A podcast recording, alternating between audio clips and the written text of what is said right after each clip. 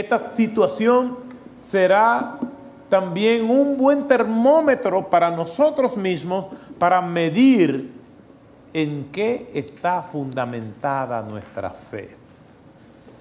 Y en ese sentido quedará evidente lo siguiente. Nuestra fe no depende de un templo. Tu compañerismo y el vernos no depende de una celebración pública. Tu pasión no depende de canciones, ni tu compromiso financiero de una urna. Por otro lado, esto nos lleva a valorar la importancia de congregarse libremente como hasta hoy lo estemos haciendo. El domingo lo vamos a extrañar y el miércoles también. Pues entonces dale más valor a los privilegios. Démosle más valor a lo que podemos hacer. A veces lo cotidiano produce indiferencia y vemos con tanta naturalidad el podernos reunir que creemos que lo merecemos. Este es un privilegio que Dios nos da.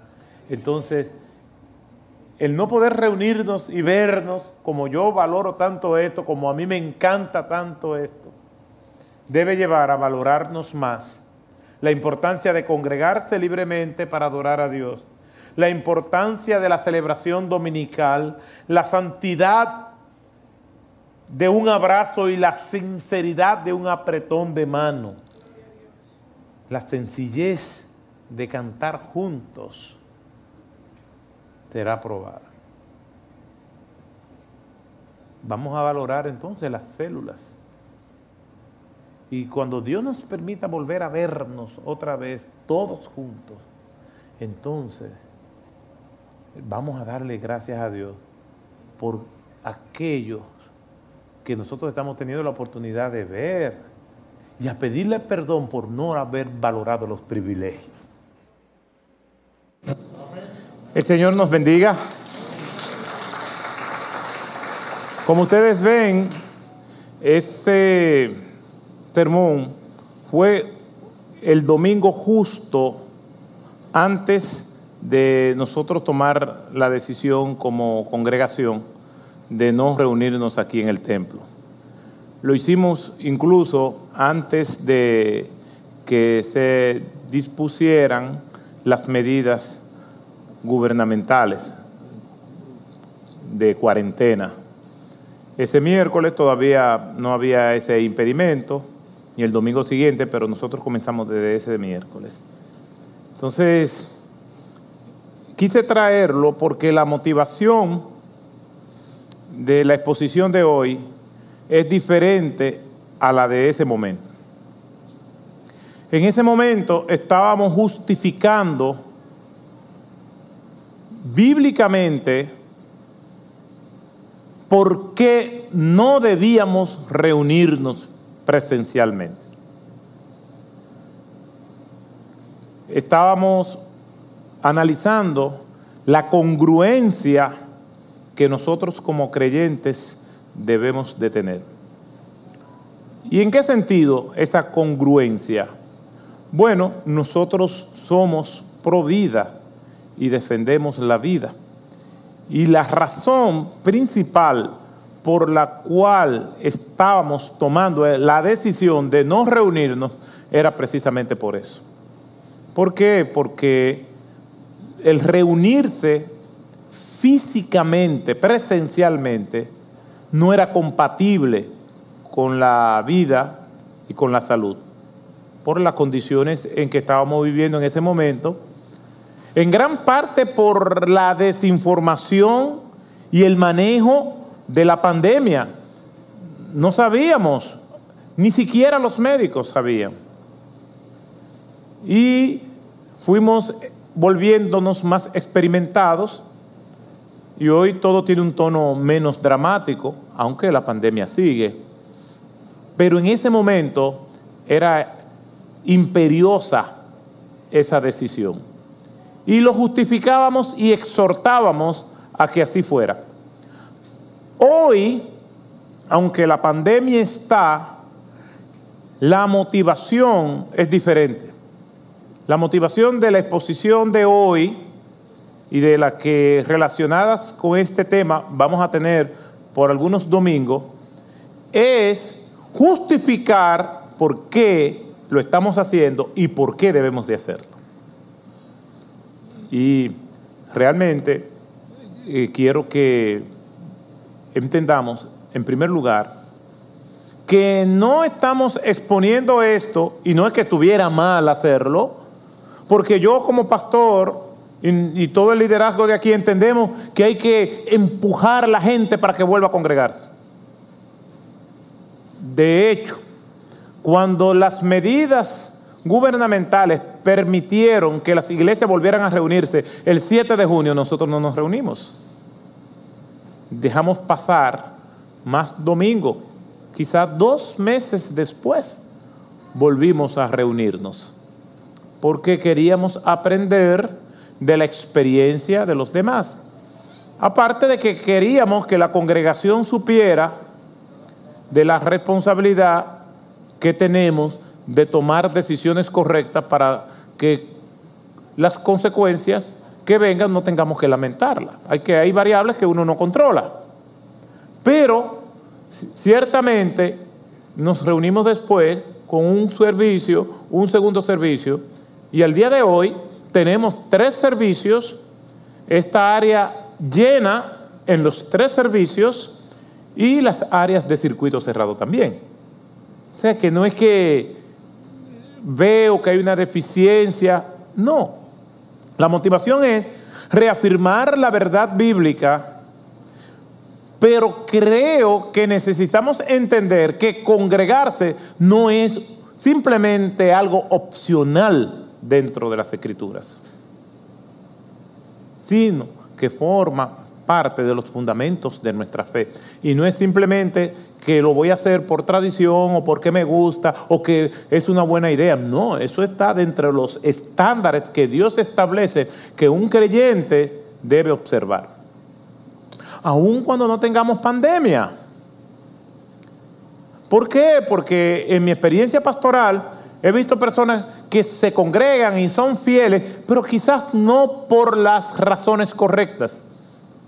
Y siempre los fundamentos de la fe hay que repasarlos para que nosotros podamos actuar en consecuencia de ellos.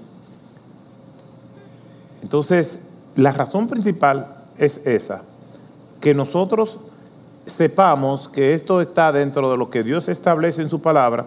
Y obviamente hay personas que están rezagadas y entiendan esas personas que están rezagadas, que no se están congregando, que tienen que hacerlo como parte de su compromiso con el Señor. Pero la razón fundamental es ver lo que las escrituras dicen al respecto. En este proceso yo he visto cómo el mundo ha cambiado y muchas cosas no volverán a ser la misma.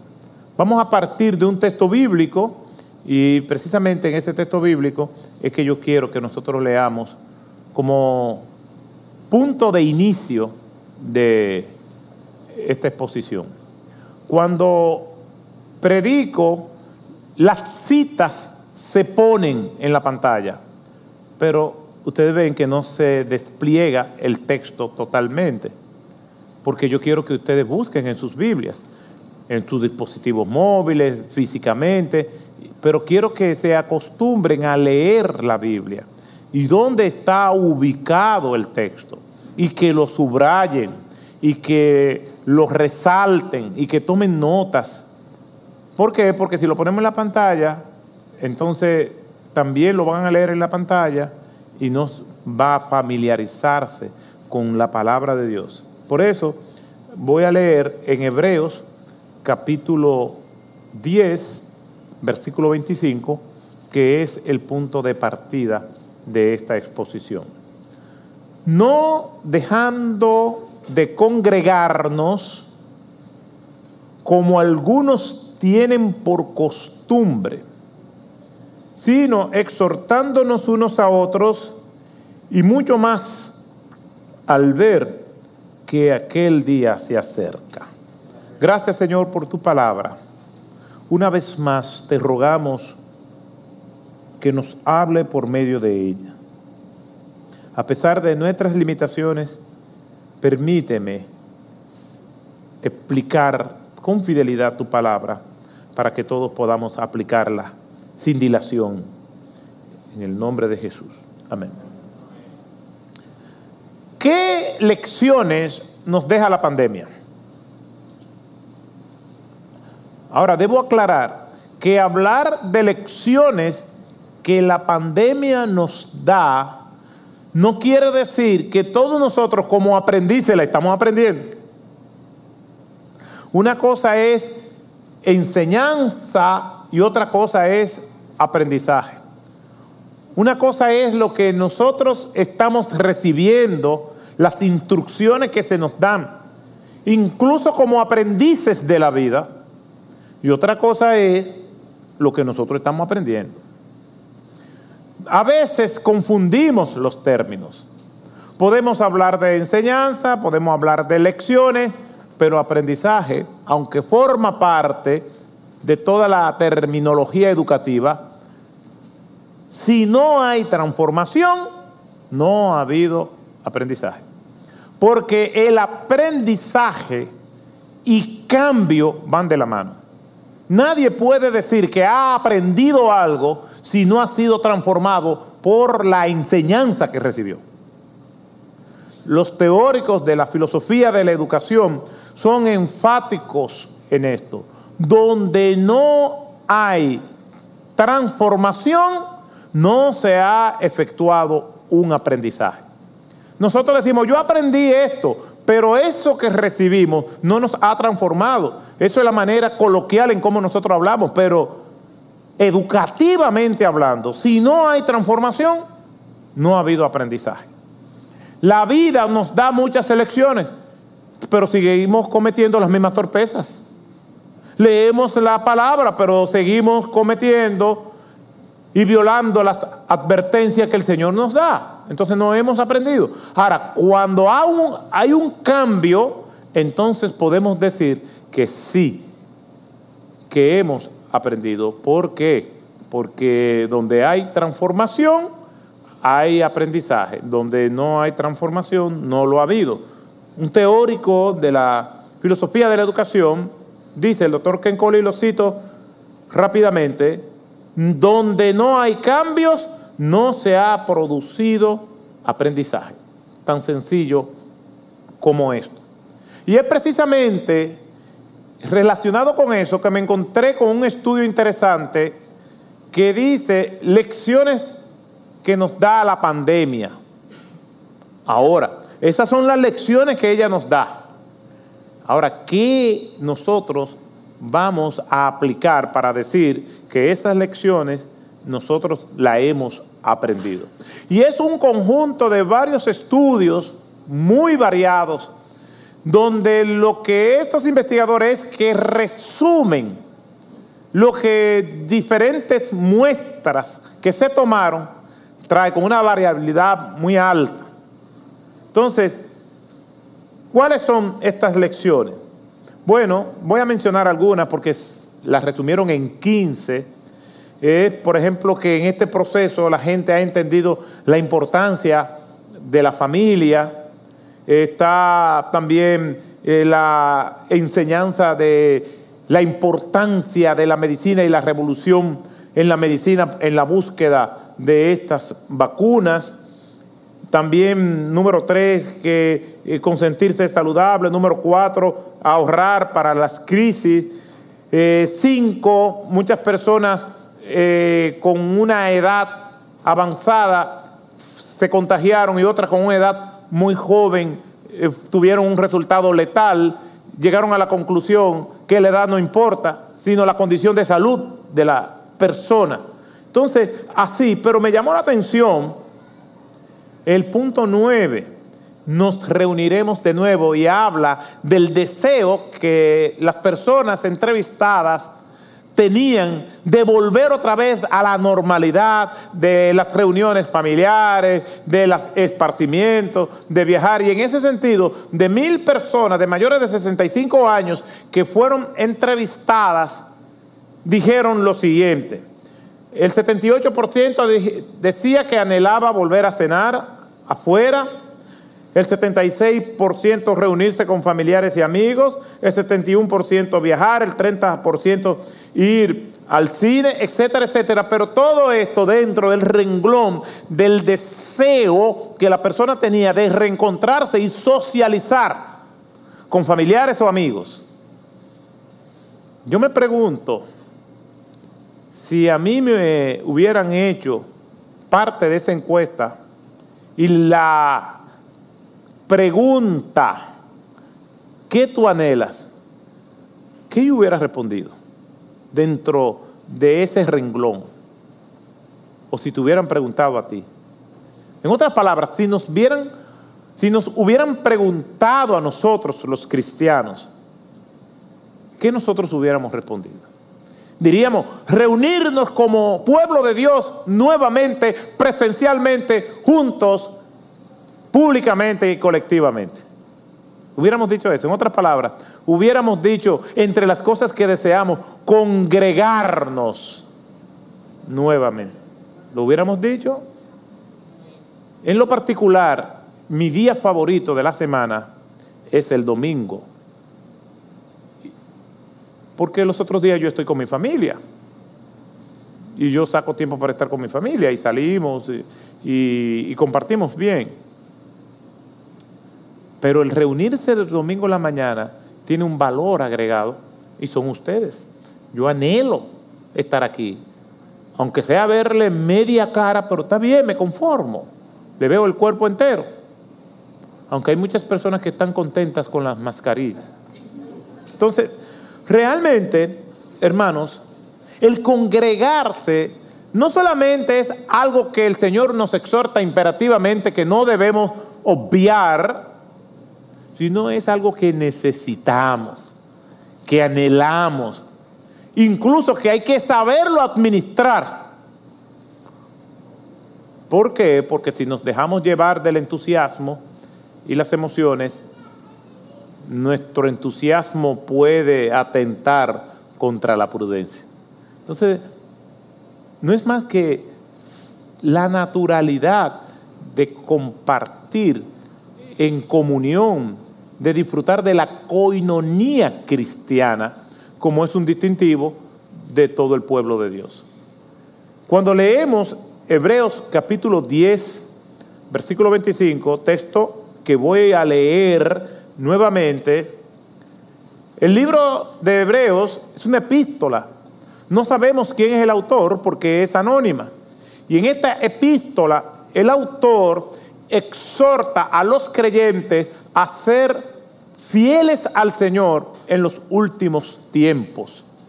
Cuando nosotros vamos al capítulo 1, nosotros nos vamos a dar cuenta cómo en la misma introducción el autor exhorta a los creyentes a mantenerse fieles al Señor.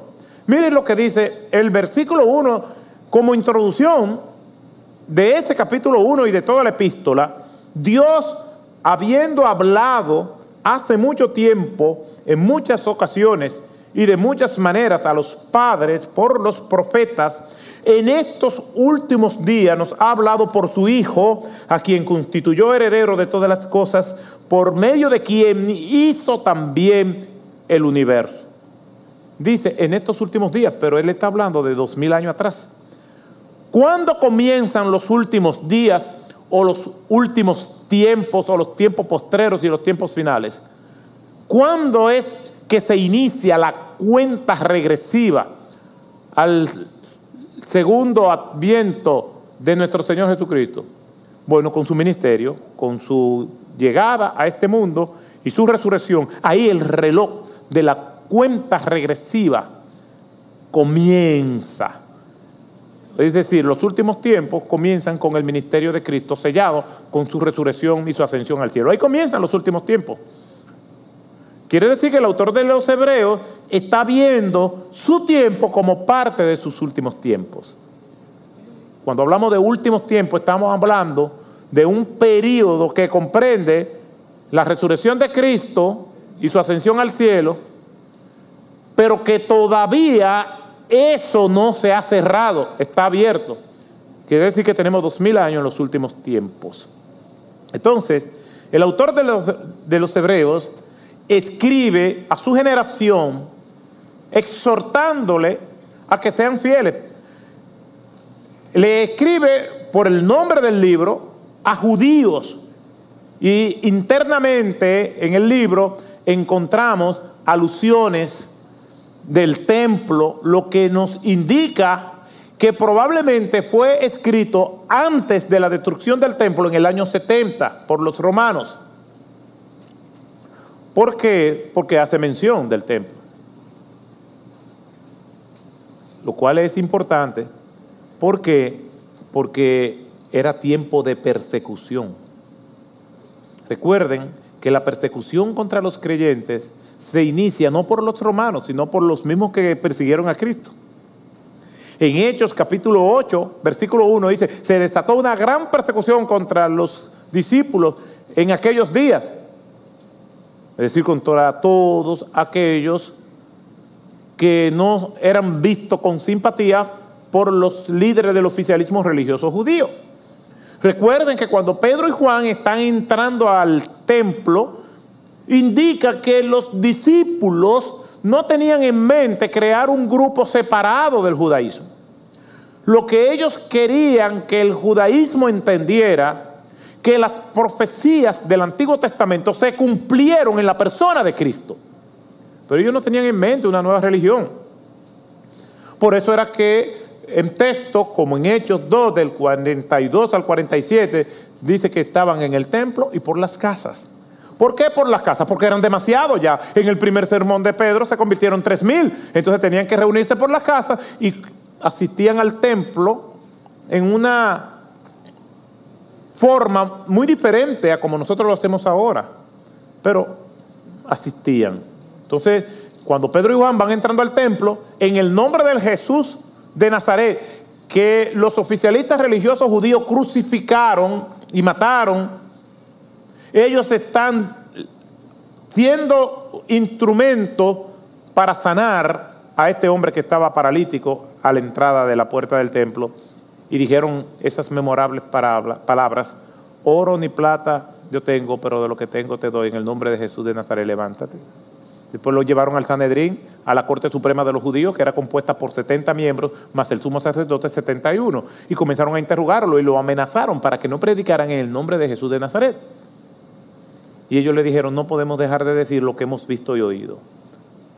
O sea que las hostilidades, todavía la sangre de la cruz estaba húmeda cuando reiniciaron nuevamente, desatándose esa gran persecución del capítulo 8, versículo 1. Y así siguieron esas persecuciones contra los cristianos hasta el año 64, donde comienza la primera persecución oficial de los romanos contra los cristianos por el incendio de Roma, que el mismo Nerón provocó porque quería destruir la ciudad de Roma y hacer una nueva y ponerle por nombre Neronia, para inmortalizarse y el Senado romano no se lo permitió, entonces incendió Roma. El rumor público comenzó a apuntar hacia el corrompido emperador, entonces según dice Tácito en su libro Anales, se lo adjudicaron a los cristianos. Comenzó la persecución. Quiere decir que cuando el autor del libro de los Hebreos está diciendo no dejen de congregarse, era porque era peligroso congregarse. Como hoy en día es peligroso no solamente congregarse, sino también ir al trabajo, viajar, movilizarse de un lugar a otro. Pero aún es peligroso quedarse en casa. Lo que pasa es que nosotros medimos el peligro de acuerdo a nuestra concepción humana y en la medida de los controles que nosotros tenemos. Nos sentimos seguros si estamos en nuestras casas, encerrados, con alarmas, cámaras, un perro hambriento, y nos sentamos o nos ponemos a dormir, sabiendo que estamos resguardados. Pero realmente nuestra seguridad depende del Señor. Esa es la teología cristiana. No es que está mal hacer eso. Es que si nuestra tranquilidad depende de eso, entonces realmente nosotros estamos confiando en nosotros mismos para nuestra seguridad. Por eso es que cuando tenemos alguna condición de salud y el médico nos da un tratamiento y dice, con eso se cura. Ah, pero cuando el médico dice, mira, si tú quieres curarte eso, lo que tú tienes que hacer es orar. Ahí entonces nos sentimos más angustiosos porque ya no tenemos control. Lamentablemente, lo que nosotros tenemos control nos da tranquilidad, pero cuando debemos depender del Señor, no. Entonces, ¿dónde está la fe? Tenemos que decirle al Señor que nos aumente la fe y que nos ayude a tener gozo y paz en medio de las aflicciones, que eso es seguro en este mundo. El autor de los Hebreos le está hablando a hermanos que están en peligro. Y digo esto en peligro porque hay personas que probablemente no se están congregando porque tienen miedo de contagiarse. Le voy a decir algo. Durante todo este periodo de pandemia yo no he dejado de hacer ninguna de mis obligaciones. Nunca se ha interrumpido un culto en vivo domingo en la mañana aquí, desde que comenzó la cuarentena. Y veníamos y nos reuníamos, el personal técnico y yo. Yo llegaba a mi casa y literalmente yo me quitaba todo a la entrada de mi casa. Un día Su me dice, mi amor, pero mira, ten cuidado que los vecinos, bueno, yo no tengo que ver con los vecinos, es un asunto de salvar su vida. Y esa ropa, si hubiera tenido mucho, la, la incinero, cada ropa de esa desechable. Pero tiré el número y vi que no me convenía. Entonces, yo no he dejado de hacer. Incluso he viajado fuera del país. ¿Y sabes lo más incómodo de viajar fuera del país? Viajé fuera del país en octubre, donde simplemente tú tenías que tener la mascarilla, pero ahora hay que hacerse la prueba. Y eso es lo más incómodo que hay. Porque hay personas que cuando te van a hacer la prueba en los distintos laboratorios, como no sé, están descargando su ira contra tu nariz y te llevan eso que te racan el cerebro. Hice una escala en octubre en el JFK, el aeropuerto Kennedy de Nueva York, y yo no podía creer lo que yo estaba viendo, uno de los aeropuertos de mayor tráfico del mundo, desolado totalmente. Andaba con Susana y por lo menos tuve la ventaja de que todas las tiendas estaban cerradas. Y eso, pues, eso, yo no lo podía, o sea, lo había visto, pero el vivirlo, un aeropuerto así desolado, aunque ya no había restricciones para viajar, la gente no estaba viajando. Entonces imagínese usted el impacto de eso en la economía. Pero hoy todo tiene un tono menos dramático. De igual manera, yo sigo siendo psicorrígido en cuidarme. Tomo todas mis medidas personales de seguridad, pero no tengo miedo, ni ahora ni lo tuve en aquella ocasión. Y le pido a Dios que me ayude a vivir sin miedo, porque el miedo me lleva a distorsionar la realidad, a magnificar el problema, pero sobre todo erosiona mi dependencia de Dios. Porque con miedo sin miedo, cuando algo te toca, te toca. Entonces, si como quiera va a venir, vamos a confiar entonces más en el Señor y a depender de Él.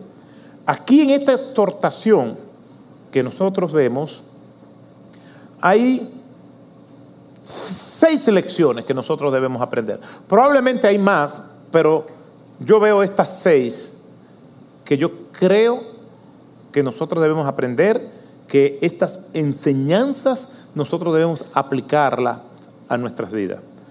Hebreos capítulo 10, versículo 25, no dejando de congregarnos como algunos tienen por costumbre, sino exhortándonos unos a otros y mucho más al ver que el día se acerca.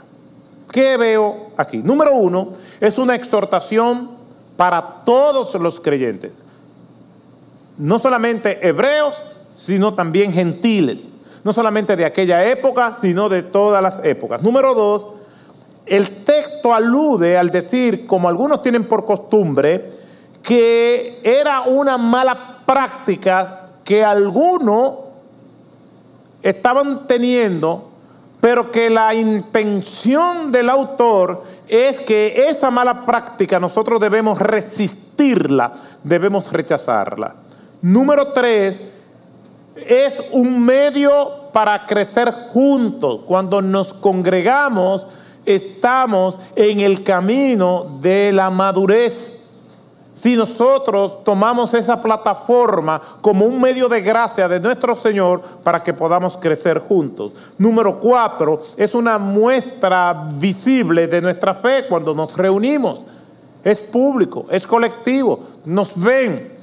Número cinco, es una oportunidad para la adoración también pública. Y número seis, es un recordatorio del futuro del cristiano. Vamos a comenzar con la lección número uno que debemos aprender. Una exhortación para todos los cristianos. El autor dice, no dejando, y note cómo está conjugado el verbo, de congregarnos. Él no se saca de la exhortación es portador de revelaciones canónicas y se incluye. Es inspirado por el Espíritu Santo para escribir doctrinas y normativas para la iglesia, pero él también se incluye en esas normativas. Él dice, no dejando de congregarnos. Y eso es muy armonioso con la intención y el propósito del autor en toda la epístola, que es mantenernos fieles al Señor en estos últimos tiempos y que Él también se incluye. No sé si ustedes han escuchado a personas que enseñan, que predican, donde solamente dicen ustedes, ustedes, ustedes, ustedes, porque ustedes me cambian.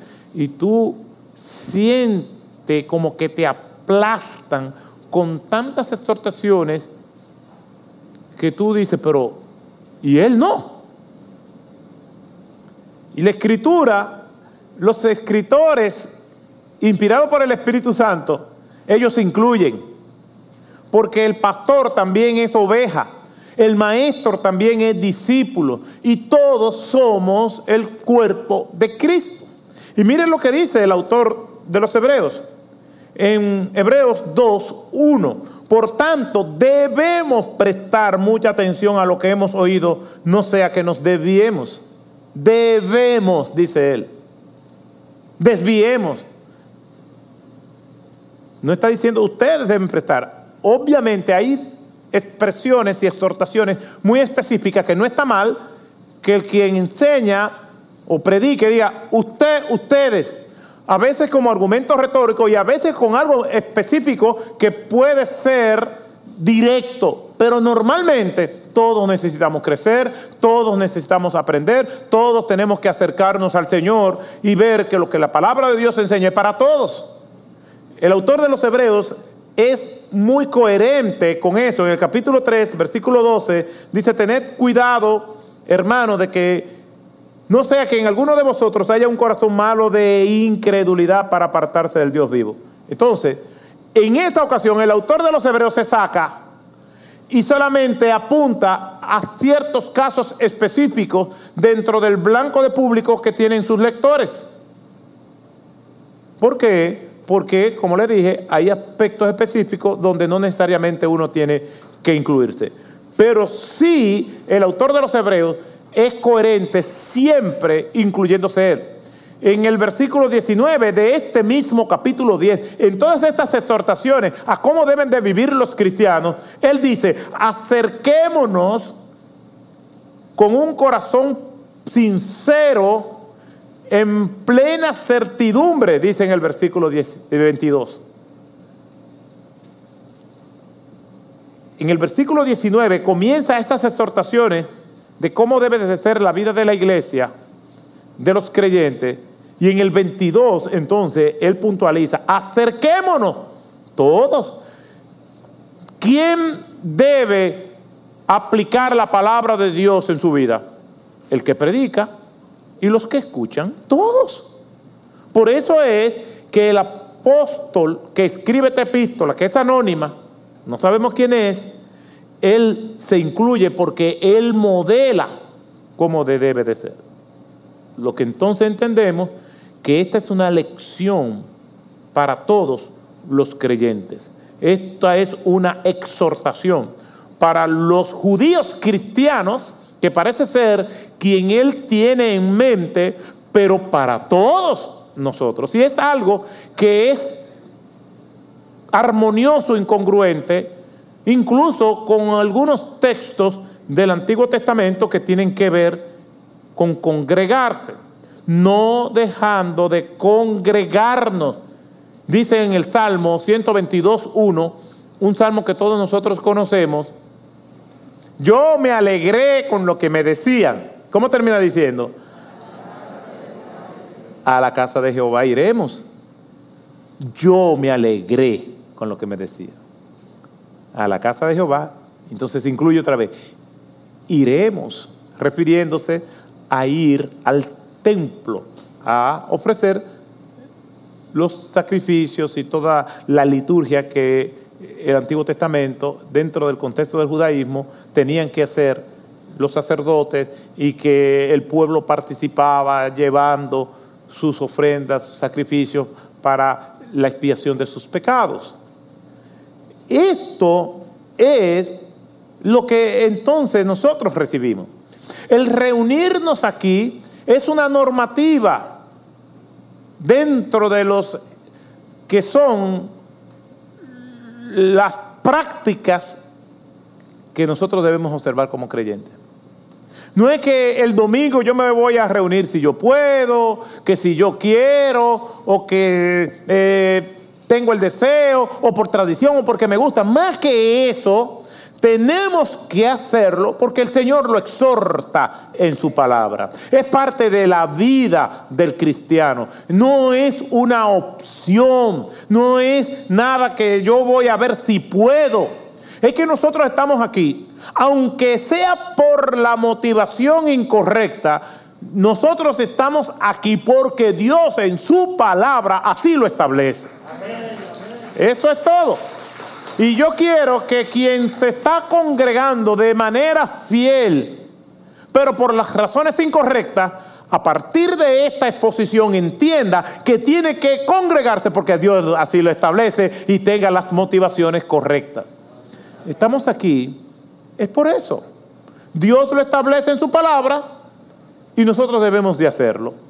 Y el autor del libro de los Hebreos, a pesar de ser inspirado por el Espíritu Santo y ser un instrumento de Dios, así el autor del libro de los Hebreos lo establece. Nosotros vemos cómo él se incluye, no dejando de congregarnos. Cuando nosotros vemos estas verdades, entonces debemos concluir, bueno, yo tengo que hacerlo. A pesar de que estamos en pandemia, yo tengo que hacerlo. Y déjeme decirle, como pastor, yo me siento complacido con el Señor por la vida de nosotros como iglesia. Yo sé que hay iglesias que ahora mismo, y debemos orar, la gente, es más, hay iglesias que han cerrado. Estoy complacido con el Señor. Tenemos tres servicios y no lo digo para que ninguno de ustedes o yo vaya a enarbolar eso como motivo de orgullo, la gloria de Cristo. Cuidado con decirle a un hermano, ¿y, cómo está allá? Ay muchachos, si tú vas a mi iglesia. No, nada de eso. Es para que veamos la gracia de Cristo. No se debe a, a la astucia o la experiencia de nadie. Es por la gracia del Señor. Y si entonces es por la gracia del Señor, toda la gloria es de Él, no es de ningún humano. La gloria de Cristo.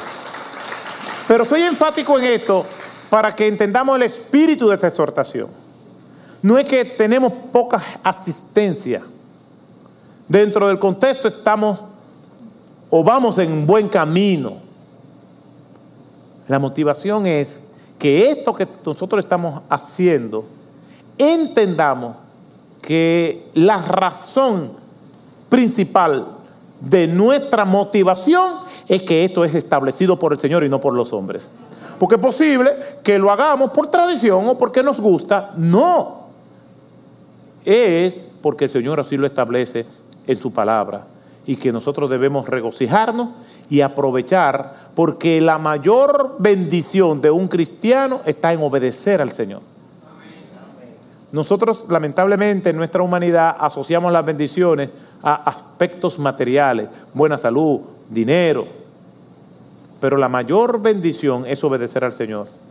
Y reunirnos es un privilegio, porque el mayor privilegio es la oportunidad que Dios nos da de obedecerle. Le voy a contar una historia de algo que pasó y con esto termino. La primera Navidad, yo comencé el ministerio en el 92, en enero del 92. Y la primera Navidad que me tocó vivir cayendo el día de Navidad un domingo, es decir, ese 25 de diciembre cayó domingo, hablando con algunos pastores en esos años 90, algunos me decían, no, nosotros no vamos a tener culto ese día. Y no lo vamos a tener para que la gente comparta en su familia. Y estábamos, yo con los pocos hermanos que éramos, pastor, vamos a tener culto. Y yo, déjeme pensar. Vamos a ver. Y yo consultando con otros pastores, muchos pastores me dijeron, no, nosotros no vamos a tener culto ese día. Pero yo no me sentía cómodo con esa decisión que algunos hermanos, amigos, habían tomado. No sé si es que algunos hermanos estaban resacados para el culto del domingo en la mañana por la noche del 24, pero sería una incongruencia. Tomamos la decisión de tener el culto bajo el siguiente argumento. No solamente que el domingo es el día del Señor, como lo vamos a ver. Y el siguiente argumento fue el que nos llevó a tomar la decisión aparte de que el domingo es el día del Señor. Jesús no nació un 25 de diciembre. Lo he explicado en otras ocasiones, pero no nació un 25 de diciembre. Es lo que casi categóricamente yo me atrevería a decir, porque la Biblia no dice qué día nació, ni el día que no nació, pero esas son inferencias, según lo que dice Lucas capítulo 2, creo que del versículo 8, donde dice que los, pastores velaban por las ovejas en, en, una de las vigilias de la noche. Ya en pleno invierno no se hace eso. Entonces, por ahí va el asunto. Pero, si Jesús no nació un 25 de diciembre, por tradición se celebra. ¿Y qué mejor lugar y qué mejor actividad que celebrar el nacimiento de Jesús que estando juntos en la iglesia, congregándose? ¿Qué mejor momento para nosotros reunirnos y adorar al Señor juntos porque vino a buscar y a salvar lo que se había perdido. Entonces sobre eso, aparte de que el domingo es día del Señor, tomamos esa decisión. Mientras estamos en el culto, llega un señor avanzado en edad Y dice, en los pocos que estábamos aquí, por fin una iglesia abierta. Y entró y participó. Y después lo saludé y él me dijo, yo tengo gran parte de la mañana buscando una iglesia. Porque en mi iglesia cerraron y no dieron culto hoy porque iban a dejarlo para compartir como familia. Yo comencé a buscar iglesias por la zona, si todas están cerradas. Por eso fue que él dijo de manera espontánea cuando entró, en medio de la predicación, o sea, que él llegó tarde porque estaba buscando iglesias. Dijo, por fin una iglesia abierta. Y entonces me explica, yo soy una persona mayor, soy viudo, mis hijos viven fuera del país todos, mi familia es la iglesia.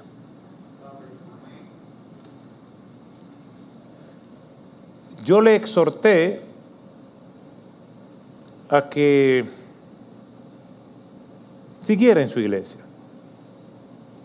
Nosotros, parte de nuestra misión no es que vengan gente de otra iglesia, sino que vengan los creyentes, eh, que somos miembros de acá, a traer a los que no conocen a Cristo. Obviamente hay situaciones que son entendibles por la cual una persona puede movilizarse de su iglesia a otra. Pero yo lo exhorté como quiera que volviera a su iglesia. Pasó el tiempo y él nunca se pudo recuperar de eso. Y volvió otra vez. Porque después que vino esa vez, comenzó a darnos seguimiento. A veces venía, se iba, y terminó quedándose como al cabo de un año.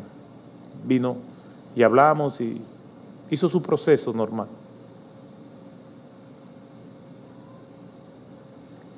Simplemente porque nosotros no cerramos cuando debimos permanecer abiertos. Cada 25 de diciembre, muchas iglesias, si ese día cae domingo, no abren nosotros seguimos abiertos. Por fin, hay iglesias que no cierran. Porque, bíblicamente hablando, aún en este tiempo de pandemia, esta iglesia nunca cerró. Las puertas del templo sí, pero la iglesia nunca se cerró. Porque la iglesia somos nosotros.